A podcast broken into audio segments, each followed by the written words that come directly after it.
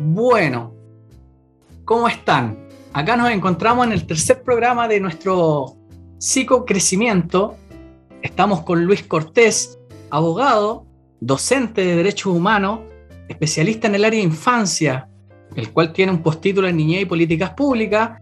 Adicionalmente es un magíster en el área de sociología y adicionalmente también tiene un diplomado en proceso penal y lo que es la litigancia oral. ¿Me equivoco, Luis? ¿Voy bien ahí con, con tremendo currículum que tienes tú y tus años de experiencia? Sí, claro, litigación oral, claro. Oral. En el proceso penal, en, lo que se denominaba la reforma procesal penal en aquellos años. Imagínate. Bueno, Luis tiene una gran trayectoria a nivel del sistema de protección infanto-juvenil. También es un abogado que yo le llamo estos abogados vocacionales de corazón y de terreno, que están ahí en la cancha, como se denomina, y poniendo todo el alma para, obviamente, trabajar en nuestra área con niños, niñas y adolescentes. Así que Luis, bienvenido a nuestro programa. Muchas gracias, muchas gracias por la invitación. de nada, de nada. Bueno, vamos a partir eh, haciendo un pequeño resumen de los temas que vamos a ir conversando para que la gente también vaya entendiendo hacia dónde vamos a apuntar en este capítulo.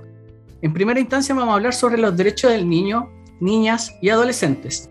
Eh, ¿Por qué esto es fundamental saberlo? ¿Por qué tiene que llegar a la comunidad?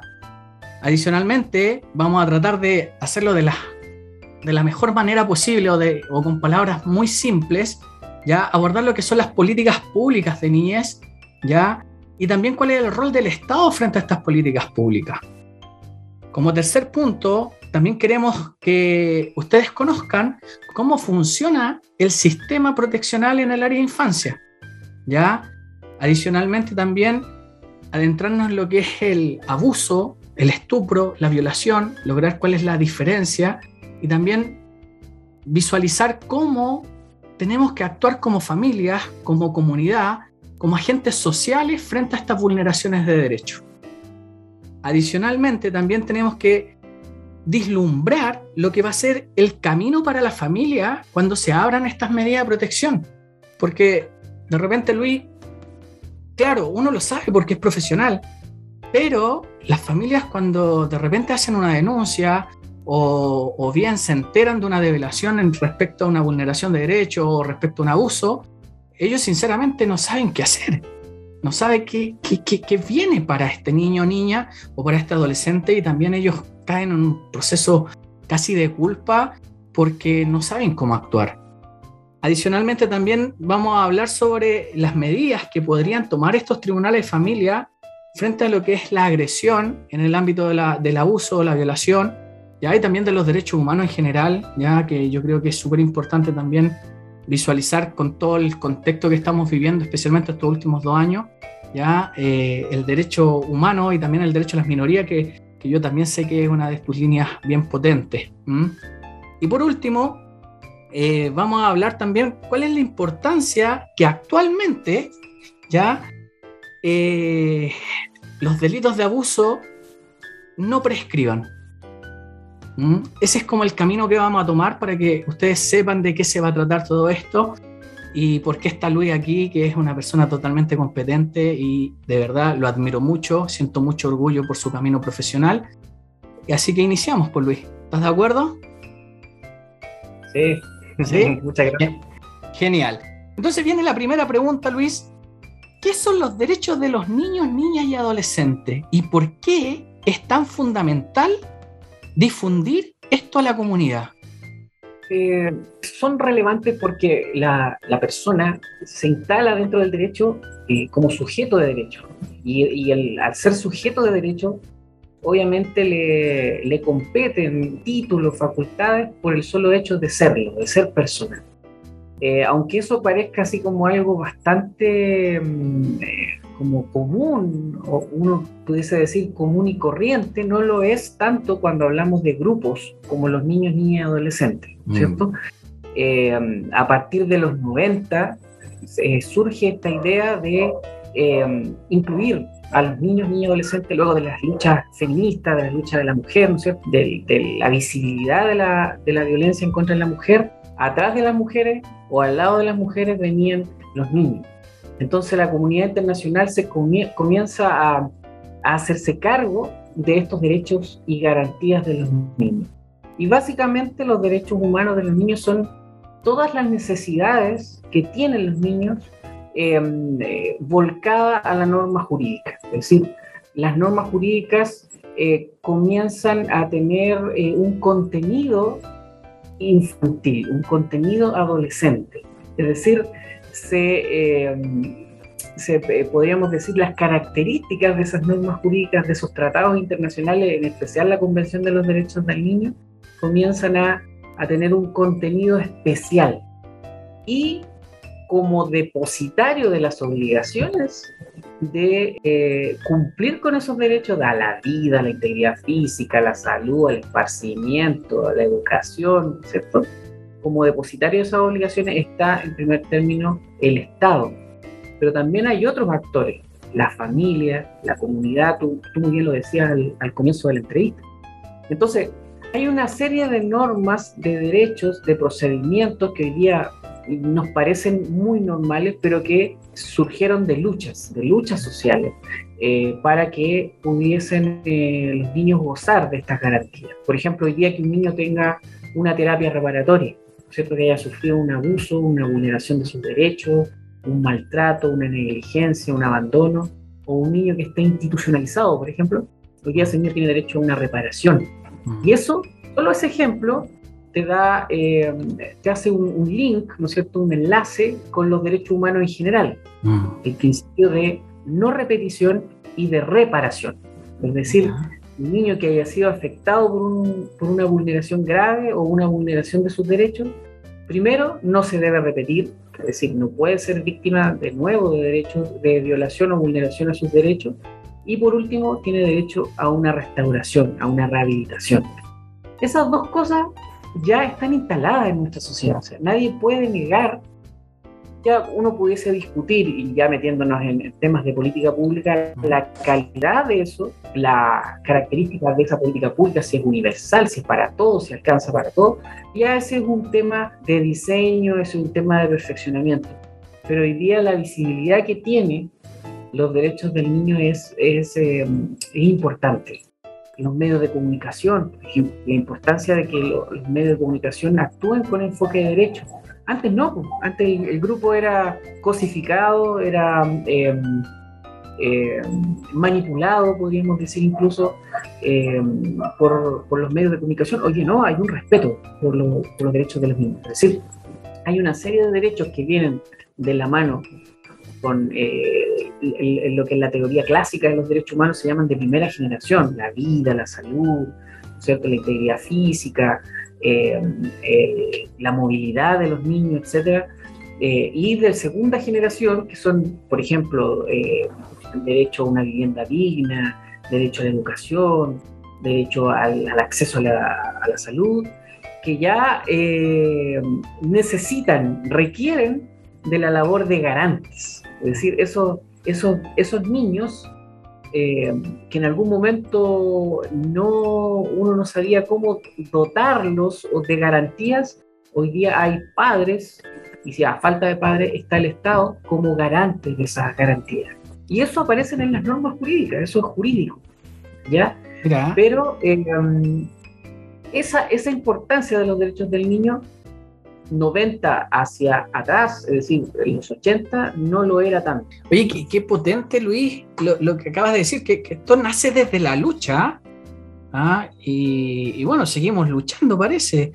Me imagino que, no ha sido fácil eh, para ustedes. Yo he estado en, algunos trabajos ahí contigo también en el pasado. Y, y, conozco tu trayectoria. Me gustaría que me contaras esta lucha como para ir viendo este reconocimiento que tú me mencionas hoy día, 2021, que, que, sí, ya hay un reconocimiento, hay un respeto, hay una validez respecto a los derechos de los chiquillos, pero yo también entiendo que esto ha sido un trabajo arduo de muchos profesionales, especialmente aquí en Chile. ¿Cómo ha sido tu experiencia desde que iniciaste en esto hasta el día de hoy? Esta lucha que mencionas tú. Sí, es una, es una lucha de, de luces y sombras, porque si bien los derechos humanos también dentro de, las características o de, las cualidades que tienen es la progresividad. Mm. Esa progresividad, es decir, en el tiempo, que, a medida que vaya transcurriendo el tiempo, vayan generándose mayores pisos de igualdad, mayores pisos de solidaridad, mayores pisos de libertad, también ha sufrido retroceso. Pero si, por ejemplo, hablamos de las cosas positivas, es la instalación de un sistema de protección. Hoy día no, no, hay ninguna duda, no cabe duda alguna, que es un tema eh, incluso de los candidatos presidenciales, de, transversal. El, tema de infancia, de infanto juvenil es un tema transversal, es un tema de Estado, política de Estado. No tiene color político ni de aquí, ni azul, ni rojo, ni amarillo, es algo transversal, es decir, es una política de Estado. Entonces, esa lucha también ha, ido eh, eh, eh, como, como avanzando y retrocediendo. Por ejemplo, eh, íbamos a los, a los, debates de UNICEF o, a, los programas con los profesionales, ¿no sé, trabajadores sociales, psicólogos, psiquiatras, abogados, y, nos imaginábamos un defensor de los niños. Y soñábamos con una defensoría, y hoy día la tenemos. Soñamos, por ejemplo, con, con fiscales especializados en delitos violentos, y hoy día lo tenemos. Mira. Eh, eh, pedíamos eh, defensores en la línea RPA, ¿no es cierto? La, línea de responsabilidad penal juvenil, pero que se especializaran. Los tenemos. Jueces de garantía que pudiesen hacer seguimiento al cumplimiento de, de las condenas de los adolescentes, los tenemos. Jueces de cumplimiento, los tenemos. Y así podríamos, podríamos decir, eh, programas que se encarguen de hacer seguimiento, programas que trabajen en triadas, psicosociojurídicos, los tenemos. Pero igual hay un déficit tremendo en cuanto a la, a la priorización de la infancia. O sea, hoy día, si avanzamos tanto por crear eh, programas y, especializarnos, también hay una situación económica que no le ha dado la relevancia, es decir, hay un, hay un gasto público que no ha no se ha destinado todo lo que se tiene que destinar a infancia. O si se ha destinado, eh, no, no... Ha tenido una buena administración. Claro, no siento que esté llegando a, eso, a esos lugares, por ejemplo. Oye, hay todavía muy bajos sueldos profesionales, mm. todavía hay mucha eh, eh, falta de cobertura en algunos programas todavía hoy día, por ejemplo, tenemos el cierre de muchos programas que representaban niños en, sedes judiciales, en lo penal, en lo proteccional. Eh, entonces, eso genera, genera inestabilidad, genera que profesionales muy jóvenes, que tienen con muchas ganas, trabajen por, por muy poco dinero y también eh, eso eh, vaya en contra de una buena defensa, por ejemplo, o de un buen, una buena terapia, o de un buen diagnóstico, o de una buena atención psiquiátrica, es decir, o de atención médica. Eh, otra falencia que uno pudiese advertir de esta, lucha que tú me preguntas, ¿cierto? Es la falta de conexión entre las políticas, o sea, de las grandes políticas públicas, por ejemplo, políticas de salud con políticas eh, de educación, eh, el tema de la vivienda, el tema municipal. la municipalidad pareciera, pareciera un feudo dentro de, de, otro sistema grande que salud y, educación está por allá, y los profesionales, eh, las ONG están por acá, la sociedad civil por allá, y mm. además los niños están em, dispersos, porque los niños también, niños, niños y adolescentes se organizan, participan, y esa participación lamentablemente a veces va quedando en segundo plano. Las leyes, por ejemplo, la, la formación de leyes que uno dice, eso le compete a ciertas personas, no, nos compete a todos, nosotros. Todos, claro, a todos. Nosotros damos la soberanía, damos la legitimidad para que se puedan crear normas jurídicas en relación a la infancia, pero falta el sujeto. O sea, tenemos que volver al sujeto. El sujeto es como niño, niño y adolescente. Entonces, cuando mm. perdemos ese foco, ese objetivo, también esas leyes están sin eh, las características y las necesidades propias de ese sujeto. Mm. Por eso esa lucha, yo te digo, eh, ha sido luces y sombras, porque no puede ser que eh, se trunquen procesos de, terapia, se cierren eh, programas de diagnóstico, no haya recursos para programas de, no sé, pues de sistemas de RPA o hayan profesionales que ganen muy poco dinero eh, o siga existiendo el Servicio Nacional de Menores con otro nombre, por ejemplo, mm. que sigan las mismas, las mismas de servicio. Bueno, es como dices tú, luces y sombra. Y, igual me gusta ver el, vaso medio lleno y me emociona al, principio del diálogo cuando decías que, habían sueños que sí se han ido logrando, que sí se han ido eh, ejecutando y desarrollando. ¿Ah? Eh, me, emociona esa parte positiva, pero también me, angustia esta parte negativa donde eh, efectivamente tienes razón. Yo, yo recuerdo una experiencia en el año 2014, 2015 que trabajaba en una oficina de protección de derechos del niño en la comuna de Quilicura y teníamos un consejo consultivo de niños, niñas y jóvenes de toda la comuna. Eh, un consejo consultivo bien inclusivo, teníamos, teníamos jóvenes, o sea, niños migrantes, había niños que tenían necesidades educacionales especiales, había niños de estrato social, no me gusta hablar de estratos sociales, pero bajo, medio y alto, y para los chiquillos no había, no había ninguna diferencia, eran todos iguales, hicimos un trabajo maravilloso, trabajamos ahí con un consejo consultivo y los chiquillos generaron cierta participación también de, la comunidad. ¿ah? Eh, trabajaron arduamente, nosotros como equipo tratamos de entregarle metodología, como por ejemplo cómo hacer una entrevista, cómo hacer una pequeña investigación, ¿ah? lo hicimos partícipes de... Y bueno, lamentablemente por un tema político, eh, hasta ahí llegaron los profesionales, como, como dices tú, no hubo, no hubieron algunos acuerdos y, y se acabó ese trabajo y, los niños quedaron ahí. Eh, lo positivo de, yo creo que a, nivel mío profesional es que como que somos psicólogos de una línea postmoderna donde todavía tenemos acceso a los niños porque tenemos redes sociales. Entonces muchos de esos niños hoy día son activos socialmente y ellos valoran y te retroalimentan por intermedio de Facebook, por intermedio del WhatsApp, que están muy agradecidos por lo que se hizo en ese momento. Pero es triste ver cómo efectivamente cuando los recursos tienen que llegar justamente a estos niños, niñas y jóvenes y, no llegan. ¿ah? Y los profesionales se van, porque claramente el profesional también tiene una familia, el profesional también tiene que, hacer eh, un sinfín de cosas que, lamentablemente estos municipios feudales, como lo denominaste tú, me, gustó esa, denominación, prácticamente no lo ve. Y, no llegamos al sujeto, como dices tú. ¿ah?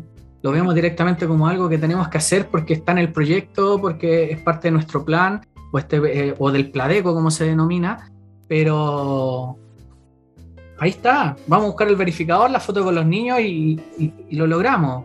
Pero no, hay algo ahí en terreno que hay que hacer. Oye, Luis, me gustaría que, nos explicaras así en palabras bien simples para la gente. ¿Qué son estas políticas públicas que van enfocadas a la niñez?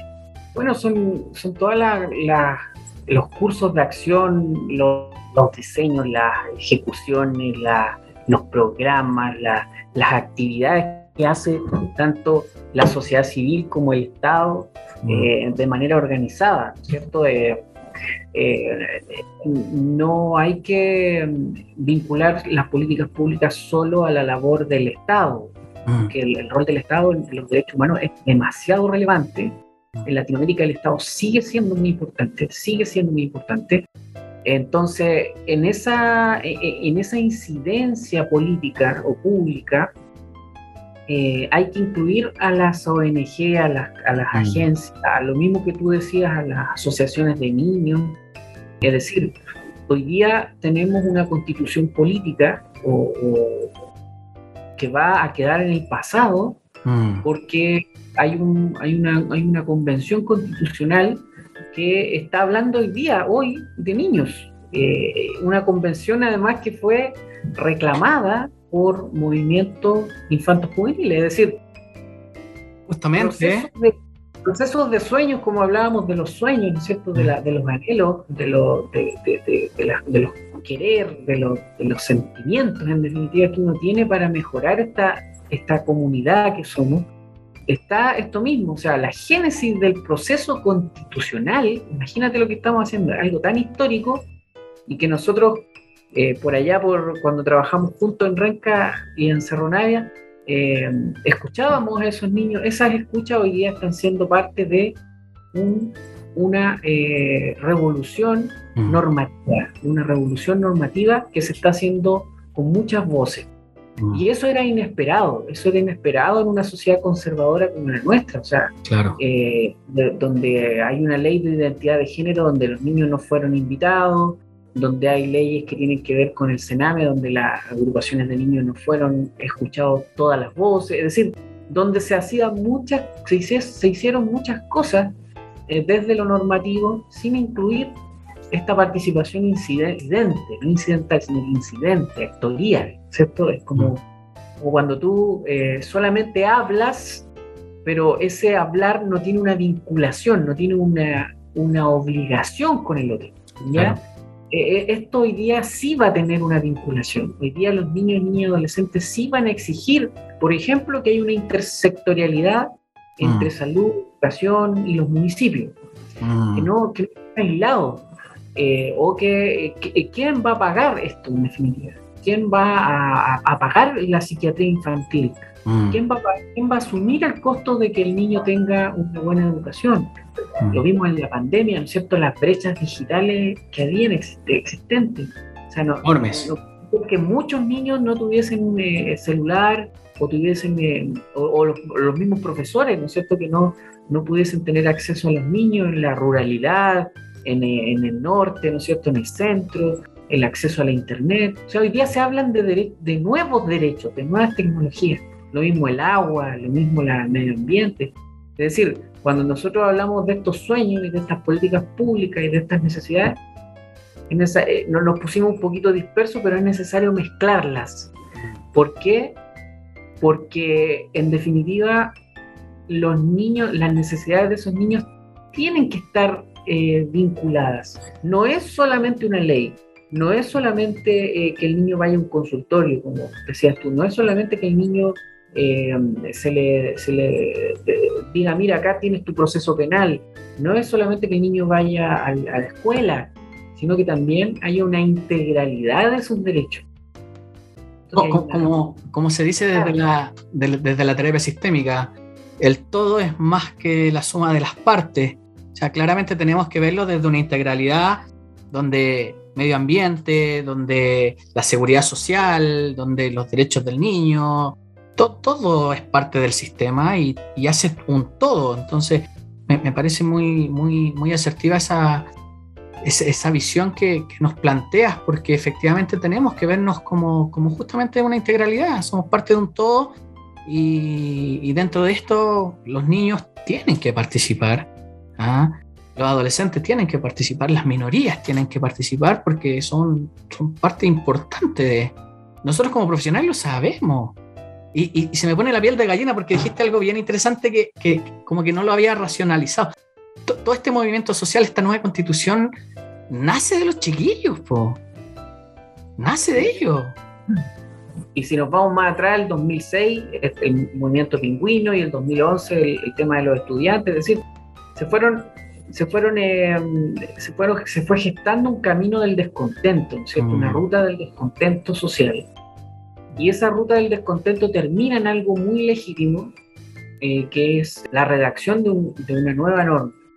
Pero no, no puede haber una norma jurídica, porque la norma jurídica es, forma parte de la política pública. Entonces, ese concepto conservador de que lo jurídico está como en un pináculo o que es para ciertos expertos o ciertas personas que tienen dinero o que, que tienen acceso a ciertos eh, bienes y servicios, eso tiene que ir quedando atrás porque la norma jurídica se tiene que relacionar con las políticas públicas. Mira. O sea, la norma jurídica es parte de la política pública. Mira. Si el, el, el, que no alcance a ver eso, lamentablemente va a ir quedando atrás en esta lucha. Y los mismos niños, niñas, adolescentes ya lo saben. O sea, yo al entrevistar niños, eh, una escuela de, de, niños que trabajaba con derechos sexuales y reproductivos, ellos lo tenían muy claro. O sea, eh, no pueden haber eh, eh, normas, leyes que no tengan su correlato eh, financiero, no mm. tengan su correlato de buen vivir, no tengas su relato de derechos básicos. Por ejemplo, no puedes tener tú una terapia o no puedes tener tú un, tribunal que, que, atienda tu caso o que vea la situación de tus padres, las habilidades de tus padres, si tú no, no tienes agua, no tienes casa o, te están contaminando el río o no tienes una vivienda digna o no tienes acceso al colegio. La relación que va a haber entre lo normativo, lo, lo jurídico, ¿no es cierto? Porque lo, lo normativo el deber ser te va a indicar cosas. Por ejemplo, los niños tienen derecho a esparcimiento. Mm. Te vas a encontrar con comunas pobres, Los Espejos, ¿no es cierto? Quilpura, El Renca, Cerro eh, Pedro Aguirre Cerda, donde no rurales. zonas rurales, mm. donde hoy día hay sequía, donde hoy día... Entonces, ¿qué esparcimiento? ¿Qué buen vivir? ¿Qué acceso al agua? Eh, van a tener esos niños, va a ser de la misma manera, porque los derechos humanos buscan un piso, no, no un techo. Mm, siempre va a haber una escalerita donde van a ir a medida que vayan generando condiciones económicas.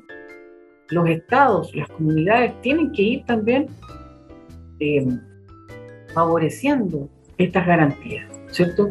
Si ayer, no, si ayer, por ejemplo, el Chile crece contigo era de los cero o sea, cuando el niño nace hasta los 7 eh, años. Claro, al principio era de 0 a 5. De 0 a 5 años podría ser mañana 6, 7, 8 años. ¿Por qué no?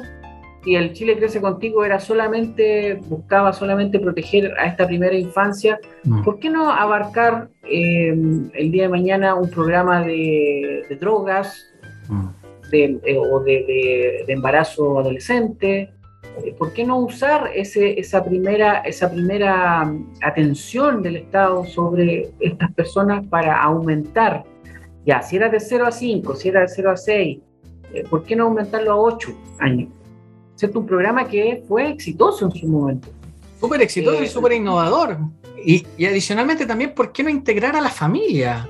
¿Y por qué no entregar a la comunidad? ¿Y por qué no entregar a, la gente social? ¿ah? Que, participa de esto, como tú mismo dices, somos, somos un sistema dentro de que, tenemos que visualizar y tenemos que visualizarnos. ¿ah? Mm. Porque todo influye en todo. ¿ah? Mm. E, eso es súper importante.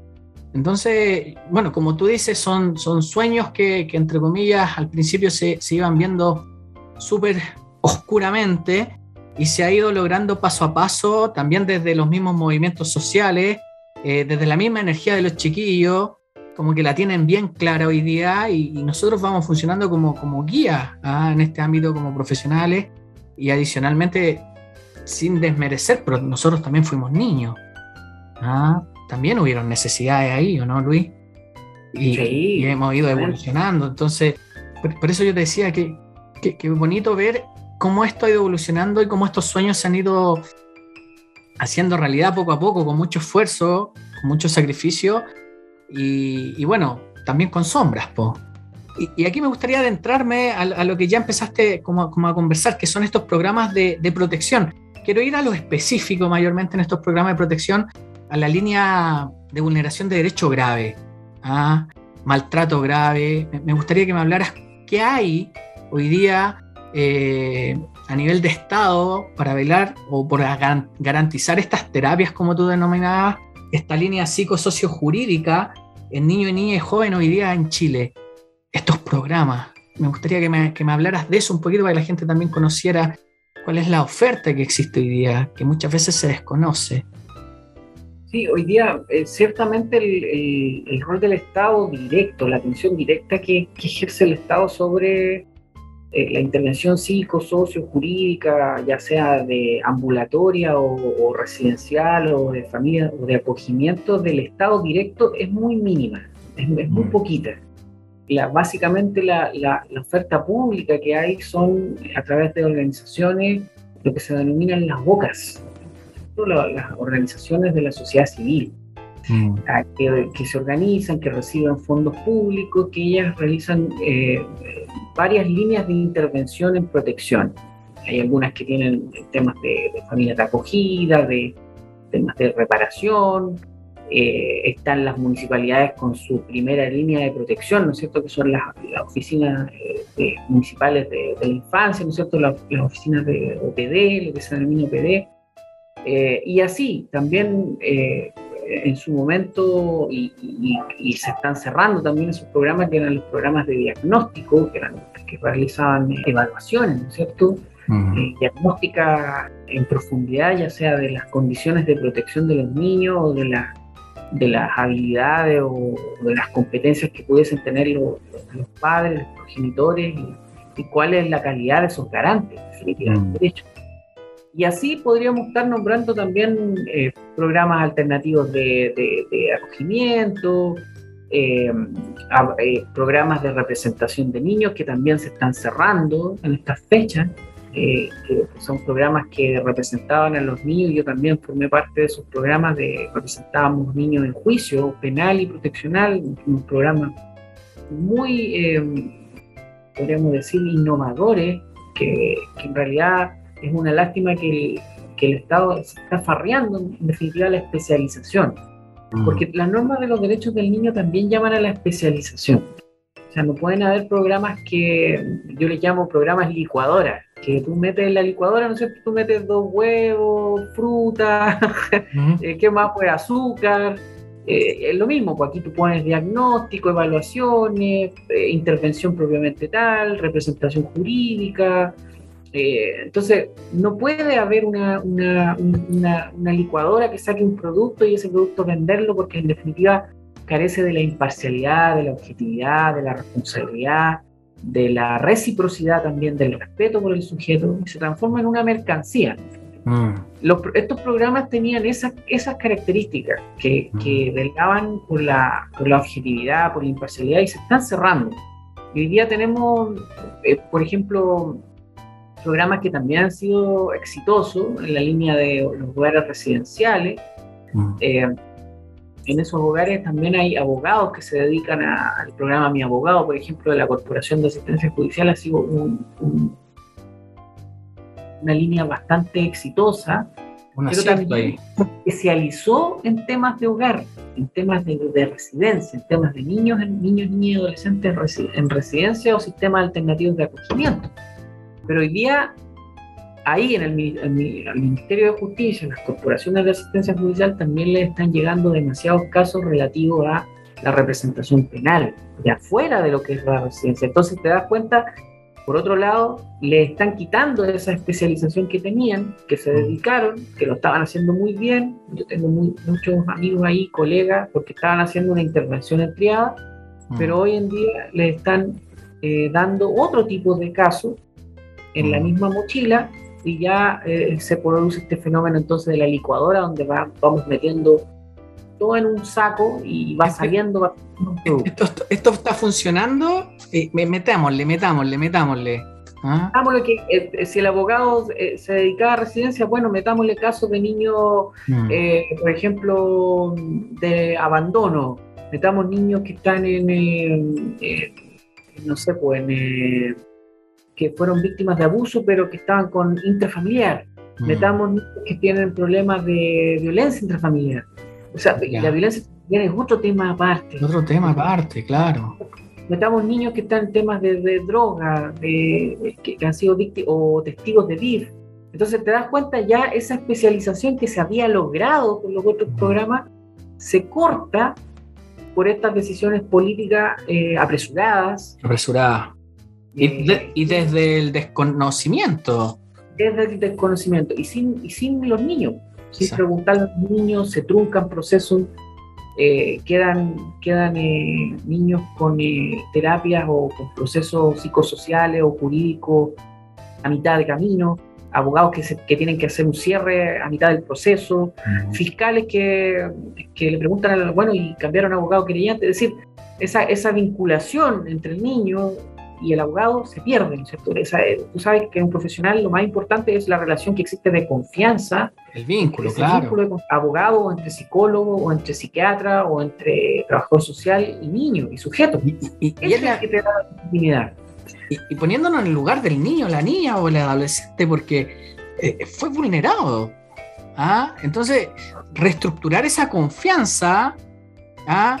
y, y, viene un adulto que es totalmente desconocido, pero aún así se esfuerza, genera esta relación, yo vuelvo a confiar como niño y resulta que pasa esta licuadora y, y todo lo bueno que se venía haciendo justamente llega. ¿ah? me, imagino esa licuadora es como que. Y sin una explicación.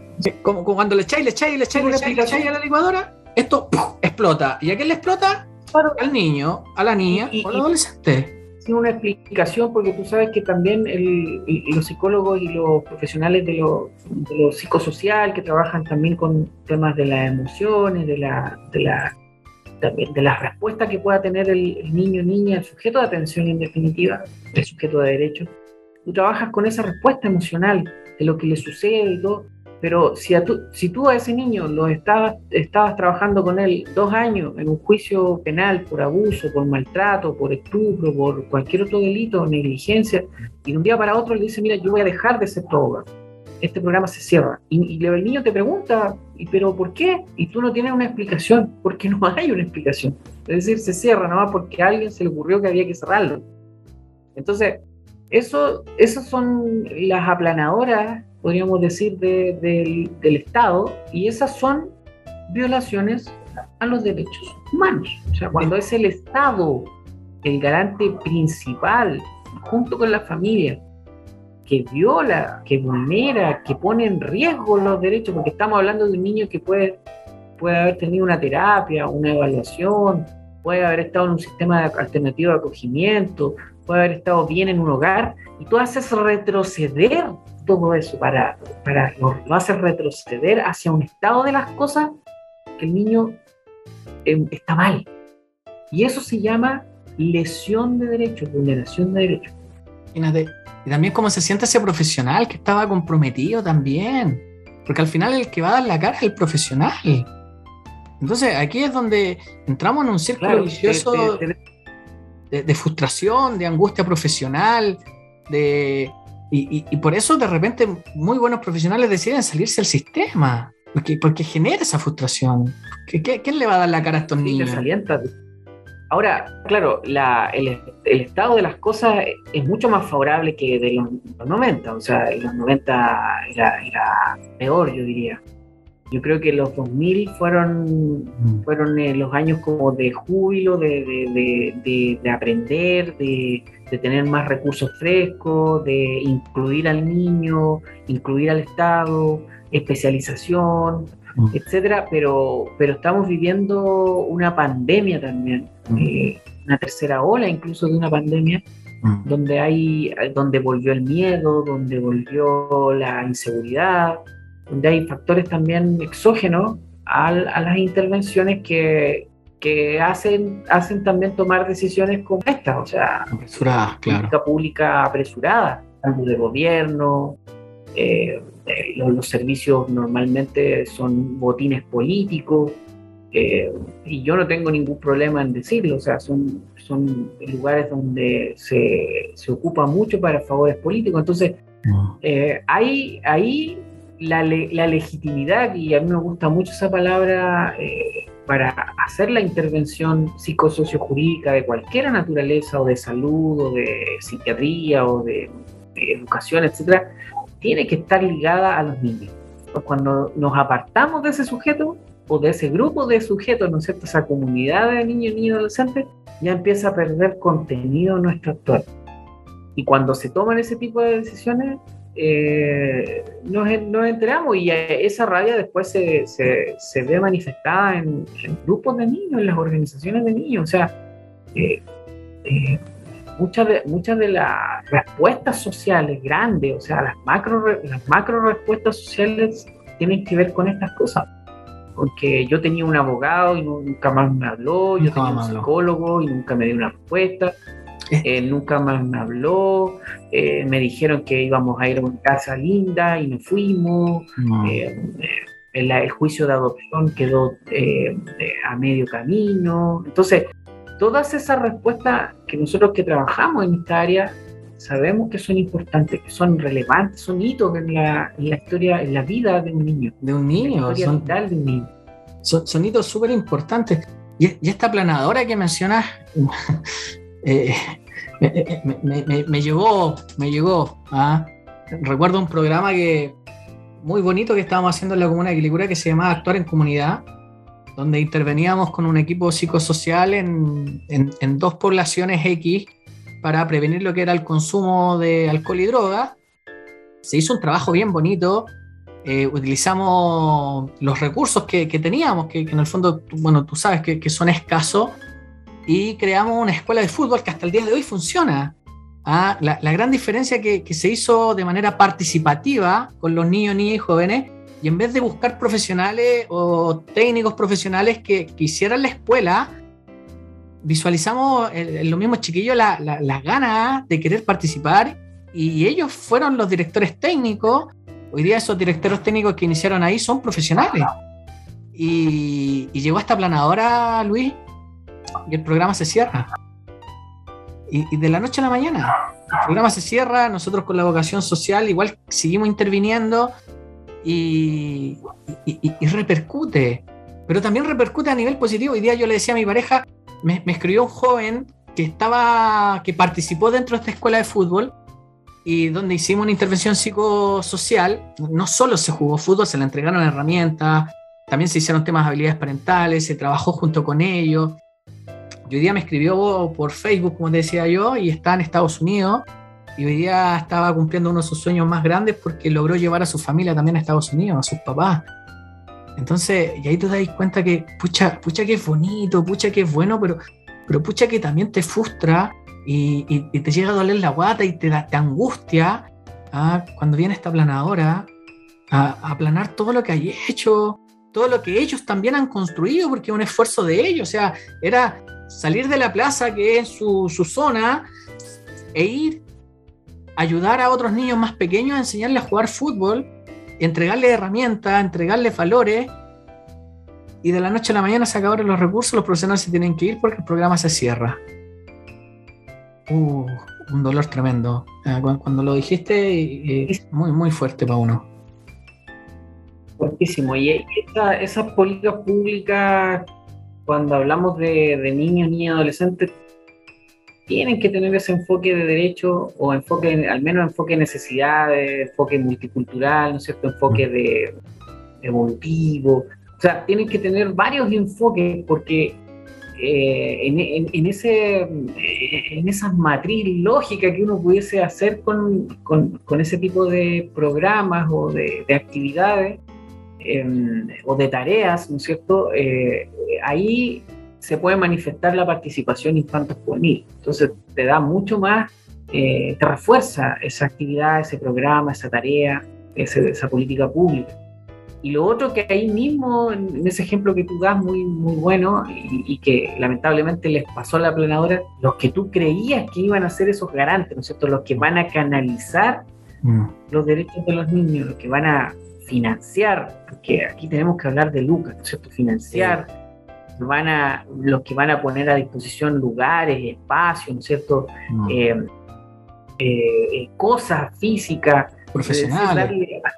profesionales, preparados, ¿no es cierto? Los profesores de educación física, los técnicos, van a, van a comprarle ropa deportiva, etcétera. Tú confiabas en, esos garantes, pero en realidad no lo eran. O sea, ahí evalúas tú cómo en in situ eh, cuál era la calidad de esos garantes. Y eh, con, esas, con al menos esas tres cosas ya puedes decir si es o no una política con enfoque de derecho. O sea, derechos de los niños, por un lado. Dijiste algo clave. Algo muy clave, que, la calidad. Efectivamente. Yo creo que, ahí es donde estamos fallando. En todas las líneas, calidad en la educación, calidad en lo social, calidad justamente en, ser garante de derechos. ¿ah? Somos, somos nosotros quienes tenemos que intervenir ahí. ¿ah? Oye, Luis. Exactamente, o sea, en, eso, en ese tipo de programa, así como terminando la idea, es como en, la ejecución de esos programas, porque en el diseño pueden quedar muy, muy bonitos. ¿eh? Cuando tú diseñas eso, incluso puedes invitar a los niños a diseñar, como a dibujar el, la cancha, cómo va a ser, típico que claro. pero en la ejecución misma, en la ejecución misma es donde se ven, como en, en buen chileno se ven los gallos, ¿cierto? En la ejecución misma se ven quiénes van a ser los profesores, quiénes van a estar dispuestos a, tener el tiempo suficiente, la dedicación, la preparación física, e intelectual, para, para ser canalizadores de esas necesidades. Y también en cómo, en cómo vemos los niños, porque tú, dices algo, algo bien interesante ahí, porque recuerdo en este programa, en la OPD, cuando hicimos el consejo consultivo, estaba ingresando este modelo participativo ¿ah? dentro de lo que es el, el sistema eh, público mayormente, donde en el papel se veía bonito, ¿ah? se veía bonito, muy lindo que participen los niños y que todo, pero ¿cómo llevamos la participación real? ¿Ah? A mí yo llegaba de repente a, distintos programas y ¿cómo, ¿cómo, hiciste participar a los chiquillos dentro de esto? ¿Cómo lograron este objetivo? ¿Cómo lograron estas metas? ¿Cómo le presentaron el proyecto? Dibujando, pero ¿cómo si los niños tienen recursos? veamos otras maneras de participar. ¿ah? Veamos cosas un poco más profundas. ¿Ah? Preguntémosle a ellos también qué quieren. Entonces, claro, tiene que ver con la calidad, porque de repente en el, en el papel estaba muy bonito, sí, participé, perfecto, ¿y cómo participó? No, le dijimos que dibujaran cómo querían su comuna. Oye, los niños tienen más recursos que incluso muchos agentes políticos porque ellos están viviendo en la comuna. Ellos saben lo real que está pasando ahí en la población. Ellos son los que perciben todo y lo perciben desde otra mirada. Entonces a mí me daba mucha rabia cuando, cuando, cuando, cuando decían, claro, en el papel y todo, pero ya, pero ¿cómo lo llevamos a, lo real? ¿Ah? Y efectivamente, por lo menos en los equipos que, que me tocó trabajar, nosotros tratábamos de hacer eso. ¿ah? de, que realmente fuera una participación, no tan solo de ellos, sino que también una participación ciudadana. Este, este proyecto que te mencionaba yo de la escuela de fútbol funcionó porque había un dirigente muy bueno, que hasta el día de hoy él se hace cargo de, esa comunidad. Eh, habían agentes sociales, nosotros le llamamos el grupo motor ahí, ¿ah? de, ciertas personas que, de verdad estaban interesados en participar, en, en prevenir, en promocionar, en entregarle herramientas a los chiquillos. Entonces, sí, estoy totalmente de acuerdo contigo y, a lo mejor se notó mucha mi emoción, de, enojo, de rabia, pero efectivamente muchas veces está en el papel, pero hay que llevarlo a lo concreto y ahí está lo difícil. ¿ah? Y, estas personas que, venían y te decían, ya esto es lo que queremos, este es el proyecto, ejecútalo en tal población o ejecútalo en tal lugar. Después llegaban a sacarse la foto y, y ahí llegó. Y si es que eso, Ricardo, eso, Ricardo, ocurre en todas las líneas, o sea, con la justicia, con la salud, con, un programa de reparación, con, un, eh, con una OPD, es decir, con muchas otras iniciativas en donde eh, hacemos el mismo diseño, eh, hacemos el mismo diagnóstico, el análisis situacional, ¿no es cierto? Y, como bien dices tú, los que tienen eh, más clara la película son los mismos actores, que son los mismos. Mm. Es decir, el fracaso absoluto de las políticas de niñez ha sido cuando hemos dejado a los niños fuera, o sea, de los seminarios, de la academia, de, de la de los intelectuales que nosotros que nos creemos intelectuales de infancia es cuando hemos dejado afuera o nos hemos dedicado a escribir y no a practicar, ¿no es cierto? Tiene que haber una, una praxis, tiene que haber una, una, mezcla entre el, conocimiento y también la práctica. Y eso en todo, todo tipo de programas te, va, te vas a encontrar con, esa, con ese análisis, ¿no es cierto? Qué bueno también que mencionas el tema de la promoción, porque siempre cuando hablamos de niños, ni adolescentes, al parecer fuese la fragilidad, la vulneración, el niño peligro, ¿no es cierto? Que fueron modelos grandes de infancia, pero también hay que hablar de la prevención, del esparcimiento, de otro tipo de derechos. Qué bueno que lo mencionas de esa manera.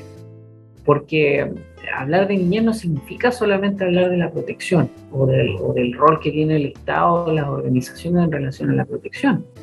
Hablar de niñez significa también de, como dices tú, del vaso medio lleno, mm. de, que hay mucho espacio, mucha iniciativa y mucho por hacer, muchos sueños, anhelos de, bienestar para los niños, de seguridad, antes que sucedan las cosas, ¿no es cierto? Antes que, antes que se produzca la violencia intrafamiliar, antes que se produzca la cosificación y el abuso, ¿no es cierto? El maltrato, antes que se produzca el, el bullying en el colegio, antes que se produzca una situación de migración eh, ¿no es cierto?, y de discriminación, antes que se produzca la discriminación por diversidad sexual o religiosa o, étnica, todo, antes que se produzca todo eso, tienes a eh, estos grupos que uno, y esa, esa también es, una política pública. Son, son tantos temas, Luis, que, que o sea, ojalá podríamos estar todo el día hablando de esto, para, que llegue a la gente, para que llegue al vecino, a la vecina, ah, para que llegue a, los profesionales también que están recién partiendo, que, de repente uno los escucha y están muy angustiados, con mucha ansiedad, muy frustrados también, pero también es importante darnos cuenta que sí se está haciendo algo mm, y que sí están habiendo resultados y también que, que y esto es lo bonito de los chiquillos, yo creo que ya, si no nos dejan participar, de alguna otra manera nos arreglamos y, saltamos a las vallas del metro y, empezamos a cambiar esto y empezamos a revolucionar. ¿ah? De alguna u otra manera van a participar. ¿ah? Entonces, es, bonito eso. Eh, efectivamente, la promoción yo encuentro que es súper importante, la prevención. Ahí estamos al leve también en, salud mental, estamos al leve en educación, estamos al leve en muchas cosas a, nivel de promoción, justamente en Chile yo creo que eh, eh, es, como, es como el parche curita. ¿ah? Vamos poniendo el parche curita, siendo que podemos prevenir eso. Y bueno, Luis, quiero que nos adentremos en un tema justamente fuerte, pero que la gente, eh, por lo menos a nivel profesional, lo pide mucho eh, respecto a, hablarlo, respecto a, entregarle la psicoeducación para que ellos puedan saber, identificar, visualizar el camino que tienen que tomar cuando hay una vulneración de derecho en el ámbito de la esfera de la sexualidad. ¿Mm? Y dentro de eso hablamos de lo que es el abuso, el estupro o la violación, de niños, niñas y jóvenes. Me, gustaría que desde el aspecto legal le contemos a la gente cuál es la diferencia entre estos tres términos. Luis, por favor. Eh, bueno, a mí, a mí como trabajo en, delitos relacionados con donde el sujeto afectado, la víctima, ¿no es cierto?, es niño, niño, adolescente, me gusta llamar a todos estos delitos delitos sexuales infantiles. Mira. ¿Ya? Ese es como el primer concepto que... Delitos sexuales. Sexuales infantiles, ya. Delitos... Y, y, la gran mayoría, o, los delitos de mayor prevalencia, que tienen una mayor incidencia en la sociedad chilena, eh, que tienen que ver con estos bienes jurídicos. Cuando uno habla de delitos, lo que básicamente estamos a grandes rasgos, me acaba de derecho penal, eh, uno lo que, lo que intenta proteger el, legislador penal, el código penal y castigar, ¿no es cierto? Básicamente al, victimario, al agresor, es aquella, aquellas personas que han eh, vulnerado eh, los bienes jurídicos de la indemnidad sexual, de la libertad sexual, ¿cierto? Lo, intangible, algunos autores hablan de la, lo intangible que tiene que ser la infancia, ¿no? Nadie puede tocar a, a otro niño. Si hay algo que el derecho repudia es el abuso de confianza, incluso en todas las esferas. O sea, si tú ves, por ejemplo, abuso de confianza en, en, en, arriendo, en contrato, en parte tributaria, en materias de laborales, siempre, la, siempre la, lo, que, lo que daña la confianza, lo que quiebra la confianza, el, legislador lo castiga. Y en este caso, la confianza no solamente es, abusada, sino que también el, cuerpo, el, aspecto físico, ¿no es cierto? el aprovechamiento, la, lo libidinoso de la persona que agrede y que además resulta ser eh, un porcentaje altísimo eh, delitos sexuales infantiles eh, intrafamilia, el agresor es un cercano. Mm. Entonces los principales delitos son la violación, eh, el acceso carnal, ¿cierto? ya sea vía vaginal, anal, bucal, eh, ya sea una persona mayor o menor de 14 años. Y ese podríamos decir que el delito más, más fuerte, tiene que haber un acceso carnal. Eh, y tenemos los abusos sexuales infantiles donde es, eh, todo lo que no es, eh, eh, podríamos decir, pueden consistir en acceso carnal también, pero todas las acciones que tienen una significación sexual, ¿ya? Esos son los delitos de abusos. Pueden ir desde las tocaciones, pueden ir desde mirar, pueden ir desde la pornografía, pueden ir incluso de algunos relativos también a la a la introducción de objetos, a la penetración, eh, pero que tienen que tener estas características que son de consignificación sexual, son mm. características de, sexual. Y luego tenemos el estupro, que es muy parecido a, lo a la definición de, la violación, ¿cierto? Porque dice que es el artículo 363, dice acceso carnal, vaginal, anal o bucal a una persona menor de edad, es decir, tiene que ser menor de 18 años, pero mayor de 14. Entonces lo que está diciendo ahí es eh, aquel que se está aprovechando de la, básicamente de la inexperiencia, de, la dependencia de una persona eh, que trabaja con él o que está bajo su custodia. El estupro sería como un aprovechamiento. Un aprovechamiento, claro. aprovechamiento, pero por el tema de la edad. Está entre los 18 y los 14. Entonces está mm. también en... Tú que eres psicólogo, ¿nos puedes mencionar cuál es ese ciclo donde también hay un fuerte despertar sexual, pero hay una persona mayor, puede, eh, puede ser eh, eh, mayor o normalmente es una persona mayor, ¿no es cierto? Y ahí vienen los problemas de tipificación y los problemas para la fiscalía, porque a veces resulta ser una relación y se confunde con un pololeo. Claro ahí, ahí es una materia que tiene que investigar la fiscalía.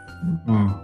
Y, es complejo porque efectivamente, como tú dices, los chiquillos en esa, en esa edad están justamente en una etapa en búsqueda de su identidad, biológicamente el cuerpo está cambiando, ¿ah? hay un sistema hormonal ahí que, que también está funcionando y, claramente puede ser objeto de, de seducción de, estos agresores, estos abusadores que, son mayores que claramente pueden alterar la cosmovisión de, los chiquillos fácilmente.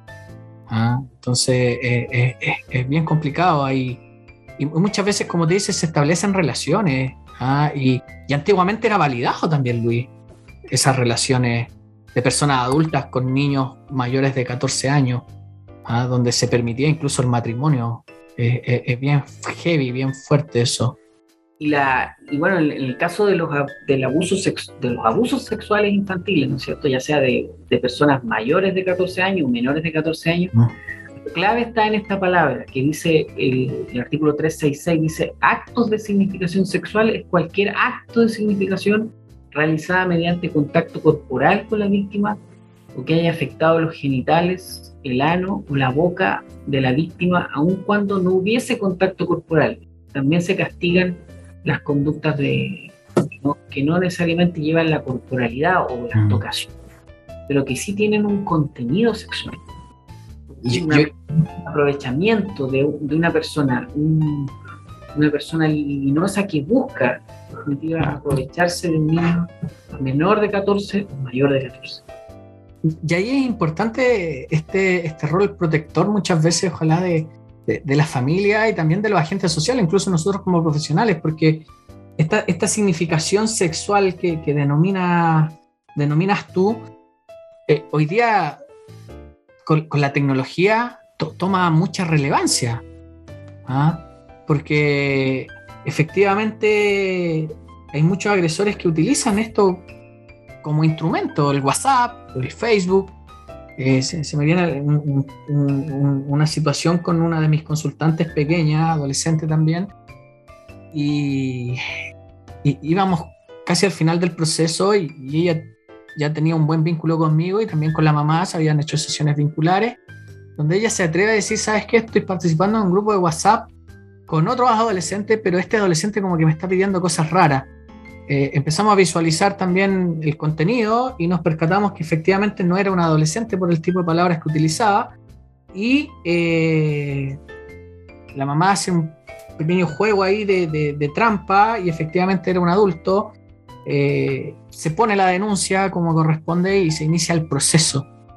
Entonces, cuando tú me hablas de estos actos de significación sexual, y que no necesariamente tendría que existir una corporalidad respecto a esto, eh, toma mucha relevancia lo que son las redes sociales y el mundo digital que hoy día estamos viviendo. Donde, ojo, que también muchos papás tampoco tienen el control respecto a eso. Entonces, es una transición bien difícil y, bien compleja, visto desde el ámbito psicosocio-jurídico, como tú mencionas. ¿Cómo, ¿Cómo llego yo a ese agresor? ¿Cómo logro yo sancionar a ese agresor? y cómo también llego a velar por la protección de estos niños. Es, muy complejo. Y bueno, dentro de esto, esta familia hizo la denuncia y, aquí viene la, siguiente pregunta, Luis, que me gustaría que, que nos contestaras. ¿Cuál es el camino que viene para la familia legal y también ojalá desde lo proteccional que tiene que transitar con la angustia, incluso con la culpa de no haber visualizado esta vulneración de derecho o, como tú me dices, esto, este delito sexual infantil. ¿Cuál es el camino que, hay que transitar legalmente luego de hacer la denuncia? Sí, lo importante dentro de esto es eh, partir creyéndole a los niños. O sea, eh, la, credibilidad del niño le da confianza, la escucha que sea una escucha eh, completa, una, escucha propositiva, no, no, no culpando, ¿no es cierto? No, una escucha que, va a significar un reto o, mm. un reproche. Mm. Eh, muchas veces, sobre todo en el ámbito de la adolescencia, los padres caen en el, error de, culpabilizar a, la, los niños, niñas y adolescentes, ¿no es cierto?, en, el hecho ilícito. El, eh, los delitos sexuales la, víctima hay que tratarla como aquel que padece la, el, hecho criminógeno, ¿no es cierto? El, hecho criminal, la, tocación, no, no decir tú lo buscaste o... O sea, desde ese ámbito, eh, dentro de la intervención psicosociojurídica, se invita a que haya una respuesta lo más acogedora, lo más eh, tranquila posible para no generar eh, ansiedad, para no generar una sobreexposición. Tampoco decir que esto va a quedar en un secreto o que, o que va a quedar en, algún cajón por ahí, en un papel, porque en realidad eso también puede formar parte de la dinámica misma del delito o del delincuente. Y Recordemos que estos delitos sexuales infantiles normalmente se cometen en, situaciones de, de, la familia, de, romper la, confianza o, de aprovecharse de ciertas circunstancias de sometimiento, lo mismo que tú decías en las redes sociales. Hace poco Facebook dijo que no, no tenía control sobre Instagram y otras, otras plataformas que dicen relación con los adolescentes. Entonces, eh, ¿qué, ¿qué podemos esperar nosotros los padres respecto de las plataformas que están usando nuestros hijos si los que crearon las plataformas no tienen, no tienen control. control sobre ellas o no quieren tener eh, porque les salía muy caro? Salió una denuncia hace muy poco. Sí, y es súper es, potente porque efectivamente, y, quiero recalcar lo que, lo que acabas de mencionar, eh, que, tiene que ver con, con, la develación, ¿ah? con la develación de, de, este hecho criminal, como, como, como, se tiene que decir, y, la creencia o la credibilidad que tenemos que tener frente a estos hechos, como, adultos, como padres, como profesores, como psicólogos, como trabajadores sociales, como, como, un agente social.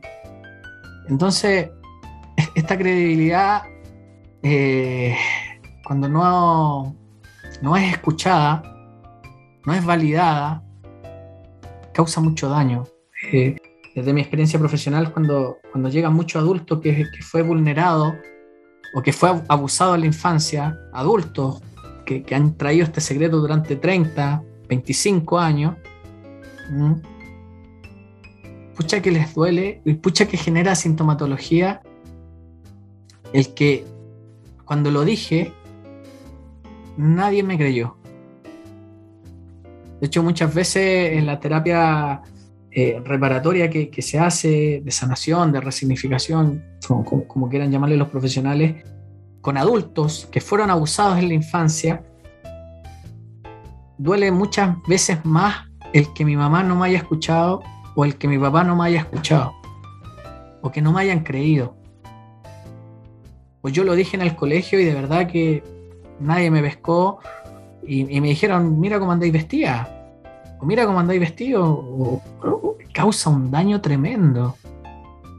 Y, a nivel de sintomatología también es, muy, muy fuerte, porque la, sintomatología del abuso, de la violación en sí, eh, a nivel psicológico de repente es muy silenciosa, de repente te puede aparecer, pero de repente no aparece. Y aparece en otra etapa del ciclo vital con problemas quizás en la pareja, en el ámbito de la sexualidad, entonces aparece sí o sí de alguna otra manera. ¿ah? Es como una olla a presión que en algún momento va a explotar.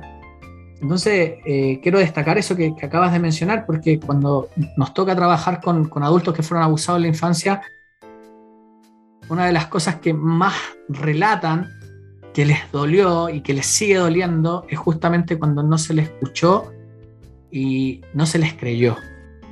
¿Mm? Así que agradezco que, hayas tocado ese punto, Luis. Esto es muy relevante porque va a ser la primera, el, primer paso, ¿no es cierto?, de, puede ser de la denuncia o antes incluso de la denuncia, cuáles son las características de esta develación, cuál fue la sintomatología que tuvo la niña o el niño en ese momento. Todos esos detalles eh, que son, son importantísimos al momento de recogerlo, y ahí tiene que haber una persona que pueda eh, sostener al, niño, niña víctima, adolescente víctima, y que ojalá pueda realizar aquellas promesas que, en definitiva pueda estar de acuerdo a su rol de padre o madre, o de abuelo, o de garante en definitiva de aquel niño, no, no prometer cosas que en realidad no va a cumplir, eh, ser, ser sincero con esa niña, eh, recurrir a, los profesionales que conocen de estas materias. Y bueno, luego de la denuncia pueden seguir caminos, por ejemplo, como una querella criminal, donde se especifiquen claramente el delito, eh, los hechos, el derecho, ¿no es cierto? Incluso uno pudiese invocar ahí tratados internacionales que tienen que ver con la mujer o con los niños pedir diligencias concretas, aportar antecedentes. Eh, o sea, la denuncia como definición, ¿no es cierto? La denuncia es poner en conocimiento de la autoridad hechos que uno cree que son eh, vulneratorios o delictuales.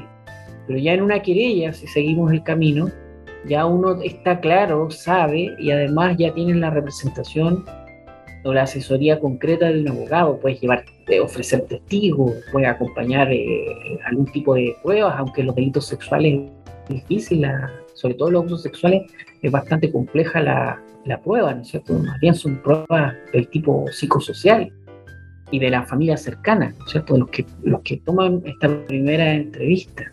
Eh, y luego se inicia un procedimiento que es bastante largo, agotador, y que, tiene que ser revisado y asesorado por profesionales del ámbito de la psicología, de la psiquiatría, incluso médicos, de, porque, o del trabajo social, de acompañamiento, porque eh, la, la, respuesta o la, o la, sintomatología que pueda tener el niño o niño adolescente va a ser distinto. Ya puede ser en este tipo de delitos sexuales o en tipo de, maltrato o algún otro, grave, claro. otro delito que afecte niño, maltrato grave, por ejemplo, ¿cierto? Mm. O violencia intrafamiliar. Entonces, en, ese, en esa misma línea, eh, eh, no solamente es ir y interponer la querella criminal y esperar que te cite la fiscal o, la asistente de la fiscal la primera o la entrevista eh, video grabada o, a recoger las pruebas que deba indicar la investigación, sino que además tiene que haber un acompañamiento ahí. No todos los niños van a, y niñas van a responder de la misma manera a un hecho ilícito. Justamente, sí, toda la razón.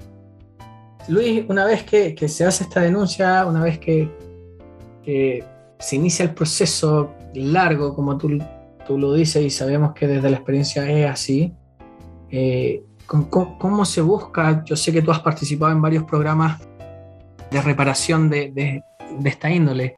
Me gustaría que le comentaras a la comunidad de, qué se tratan estos programas, como por ejemplo el programa Reparación de Maltrato Grave, que es donde mayormente llegan los chiquillos al final de este proceso.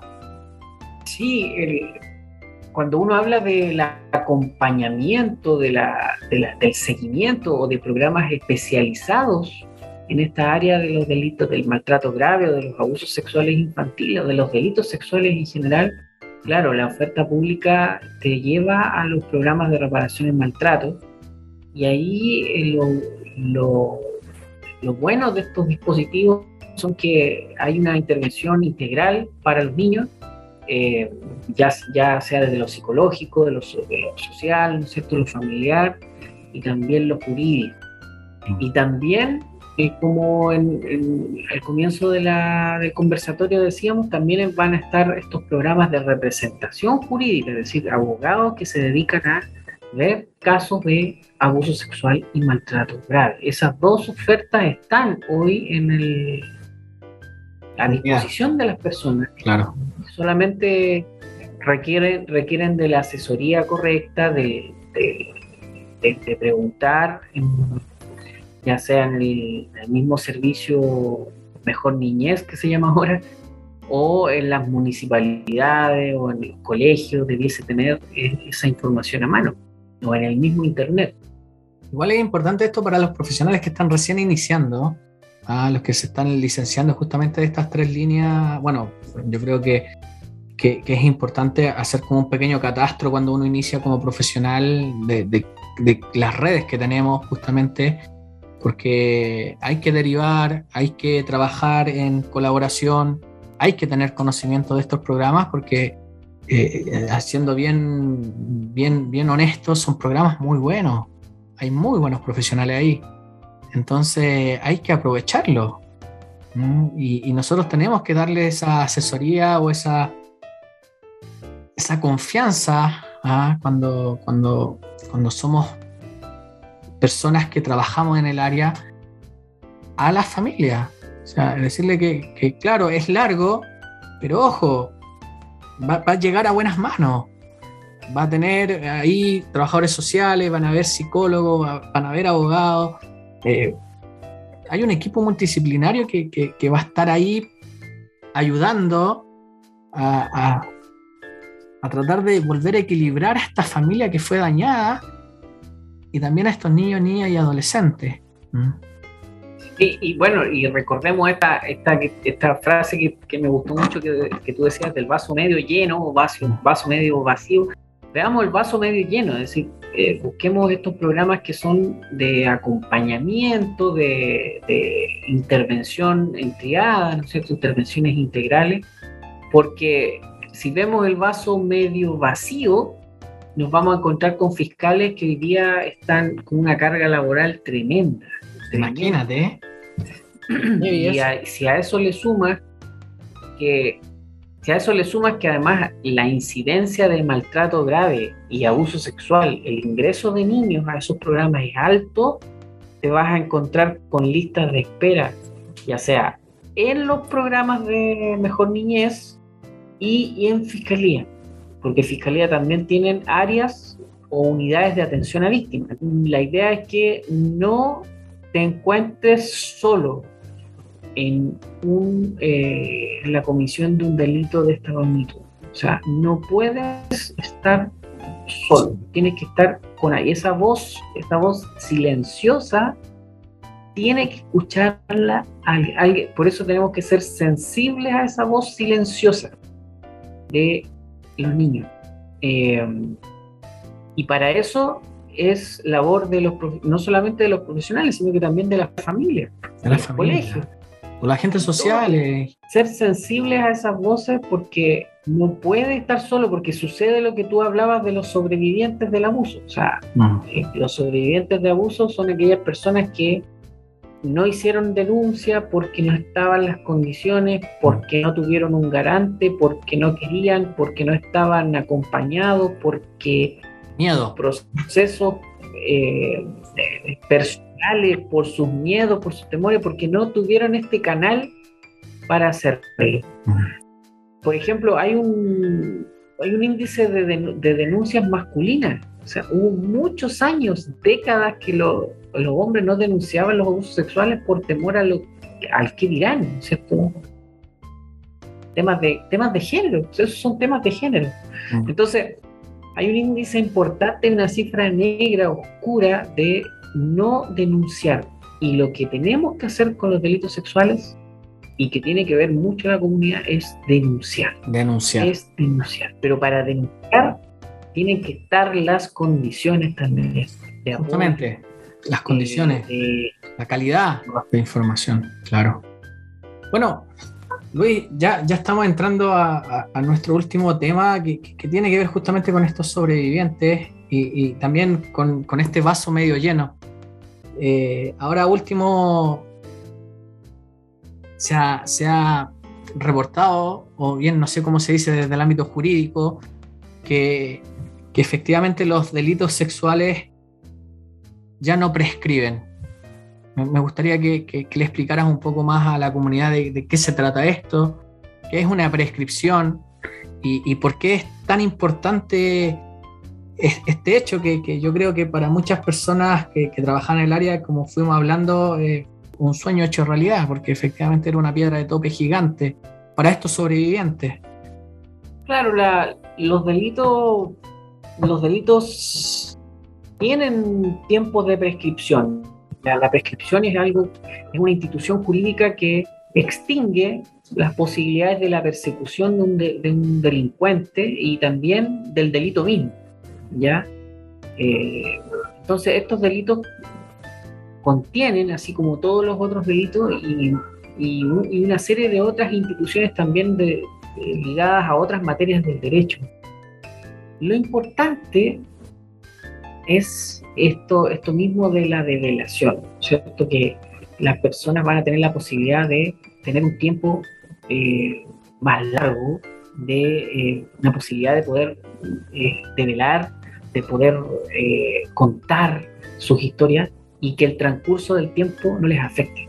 Porque hoy tenemos niños, niñas y adolescentes que no lo van a contar de inmediato y no van a estar sujetos a estos 5, 10 años, ¿no es cierto?, de, plazos, eh, eh, sino que van a ser imprescriptibles. Es decir, se armoniza, y ese también es un, un término de derecho internacional, de los derechos humanos, se armoniza la legislación de infancia con la legislación internacional. Es decir, estos delitos son, son de una gravedad tal que necesitan que no o sea, que necesitan no tener trabas de tiempo, porque eh, son de difícil prueba, ah. son eh, hechos gravísimos que afectan bienes jurídicos, como lo, mencionábamos, ¿cierto? La indemnidad sexual, la libertad sexual, lo intangible que debe ser mi cuerpo, ¿cierto? Nadie puede tocar mi cuerpo, y sobre todo cuando estamos hablando de niños, niñas y adolescentes. Es decir, la importancia de la prescripción o de la imprescriptibilidad es que genera una garantía, un refuerzo, así como la dosis de refuerzo. Eh, esta sería como una dosis de refuerzo porque en definitiva los años de prescripción también eran, eh, podríamos decir, unas dosis de refuerzo para las personas que eran víctimas de delitos. Pero pasado ese tiempo, los fiscales investigaban, ¿cierto? Ahí tenemos el caso de, lo que ocurrió con las víctimas de Cararima. Todos esos delitos quedaron prescritos. Claro. Una reparación penal, es decir, no una condena penal, sino que hubo una condena civil. Pero pero a causa de esa lucha que dio, dio eh, las víctimas de sacerdotes cardinos, eh, se generan estas leyes. Incluso con la presidenta Bachelet también hubo una modificación legal para aumentar ese plazo de prescripción, ¿no es cierto? Una prescripción eh, mayor a partir de, lo, de que la persona pudiese cumplir determinada edad, 18 años, mm. etc. Eh, pero hoy día es, eh, la imprescriptibilidad resulta ser una garantía eh, armonizada con, el derecho internacional de los derechos de, los Qué bueno. Qué bueno. Este vaso medio lleno, este sueño, estas luces y sombras. Luis, algo que creas tú que tenga que preguntar y que sea importante para nuestra comunidad y que no te haya preguntado. Eh, yo creo que, hablamos todo, incluso podríamos juntarnos otro día y poder hablar otros temas interesantes. Puede ser jurídico, pueden ser también psicosociojurídicos. Maravilloso. Pero yo creo que la conversar estos temas también a la comunidad le sirve, a las personas les sirve. Eh, si bien no es, un conversatorio, ¿no es cierto? No es una, una, cátedra. O un curso donde uno pudiese detallar mayormente las normas, etcétera, o las intervenciones o las políticas públicas, invita a, dar importancia a los sujetos niños, invita a, a poder generar canales de participación, que yo creo que es la solución a los problemas de, de abuso, de maltrato. Es el camino de la participación. O sea, uno de los grandes caminos de la participación. Y por otro lado está eh, no separar lo normativo de lo, de lo psicológico, de lo social y de lo otro. O sea, no, Tiene que haber una integralidad siempre, ¿eh?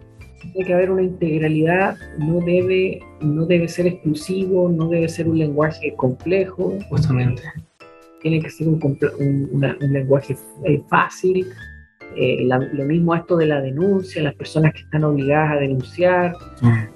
También tiene que ver con la calidad de los garantes. O sea, personas que no denuncian delitos eh, generan también un problema de unidad, de falta de confianza en el sistema. entonces, ahí yo creo que hay, hay varias cosas importantes que uno pudiese recalcar. Sí. Y, y, justamente como, como tú lo mencionas, pues nosotros acá en Cifopsi lo que buscamos con, con este programa Psicocrecimiento es acercarnos a la comunidad, llegar por medios digitales. Eh, esto es de acceso libre, va a estar en nuestras redes sociales, va a estar en, en YouTube, va a estar también en tus redes sociales porque te las vamos a compartir. Eh, la idea es que llegue a la gente. Y de repente los mismos jóvenes hoy día buscan información en, YouTube, buscan información en Google, eh, y es importante que esta información esté ahí ¿ah? para ellos, también para las familias. Así que Luis, totalmente agradecido. Eh, como, como me mencionabas, yo creo que vamos a tener otro capítulo con otros temas bien, bien interesantes para la comunidad. Te mando un abrazo gigante y de verdad te admiro muchísimo. Sé que, que transitar por estas luces y sombras no es fácil, pero yo sé que lo haces con vocación, con amor, con cariño y, y sé que has ayudado a mucha gente. Así que agradecido también de, de ti como profesional, de ti como persona y, y también para haber aceptado nuestra invitación para que llegue a ustedes, al público. Así que un abrazo virtual Un abrazo virtual, Ricardo. Gracias por la invitación y, bueno, creo que mm, eso es eh, la invitación que le podemos hacer a las personas. O sea, a empoderarse, a buscar información. Hoy día hay demasiada información circulando por todos lados y ese es un, acompañamiento, una asesoría, eh, buscar a las personas indicadas en este tipo de casos cuando hay vulneración o también en, temas cuando no haya, no haya vulneración, o sea, tú le llamabas el paso medio lleno, es decir, el ejercicio de los derechos. Justamente. el nacimiento, la salud, la educación también, buscar asesoría, porque en definitiva es una materia muy hermosa en que hemos dedicado mucho tiempo y que hay mucho por hacer. Sí, a mí me gusta llamarle el bienestar social que involucra a, los individuos, a las familias, a los grupos y, bueno, en general a todos como sociedad. Y ahí es donde tenemos que estar unidos. Como, como dije en algún momento, el todo es mayor que la suma de las partes, así que unidos, aprovechar la virtualidad, aprovechar lo digital, aprovechar toda esta información y que tengan una muy linda noche y espero que hayan disfrutado de nuestro conversatorio. Muchas gracias.